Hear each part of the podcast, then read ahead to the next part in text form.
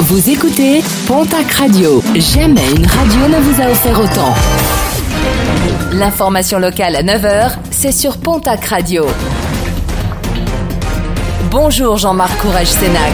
Et très bonne matinée, 10 mois de prison, dont 5 avec sursis, verdict du tribunal de Bayonne qui jugeait un homme de 36 ans pour violence conjugale. Ce dernier avait déjà été condamné 15 jours plus tôt pour de tels faits. Outre sa consommation de cocaïne, il avait également bu de l'alcool, tout comme sa conjointe, un état à l'origine de la dispute suivie d'un coup de poing et d'une tentative d'étouffement. En plus de la prison, une mise à l'épreuve pendant deux ans avec interdiction d'entrer en contact avec son ex-compagne a également été prononcé. La corrida pour les jeunes, c'est oui. Le Conseil d'État a rendu son verdict quant à l'existence des écoles taurines dans le pays.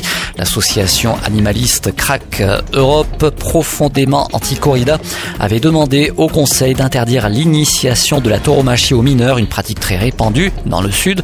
Les juges du Palais Royal ont confirmé que l'association n'était pas en mesure de prouver que l'intérêt des enfants était mis à mal lorsqu'il rentrait dans ces écoles de tauromachie.